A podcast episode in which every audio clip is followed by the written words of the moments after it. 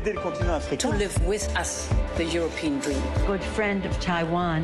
Europe 1, bonjour. Votre revue de presse internationale sur Europe 1. Nous sommes en Irlande. Bonjour Laura Taouchenov. Bonjour à tous. À la une des journaux irlandais ce matin. On parle de la volonté d'encourager les Ukrainiens à rentrer chez eux. Le gouvernement envisage de leur verser une allocation, euh, titre le média en ligne Breaking News. L'idée, c'est de faciliter leur retour lorsque les logements temporaires ne seront plus disponibles cet été, par exemple. Il faut dire que les hébergements d'urgence sont souvent des campings ou des locations euh, saisonnières.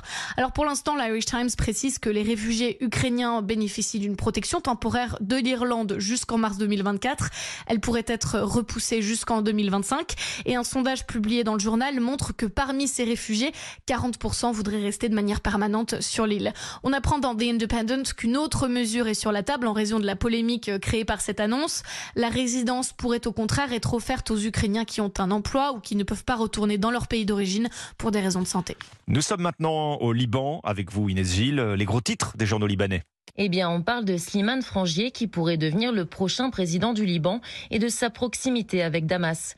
Le leader maronite est un ami d'enfance de Bachar al-Assad à qui il a rendu visite à la mi-avril. C'est le journal L'Orient le jour qui en parle. Cette proximité pourrait acter le retour du Liban dans le giron syrien, créant l'inquiétude chez une partie des Libanais qui ont souffert de l'occupation syrienne de 1976 à 2005. Les réfugiés syriens installés au Liban pourraient aussi être menacés.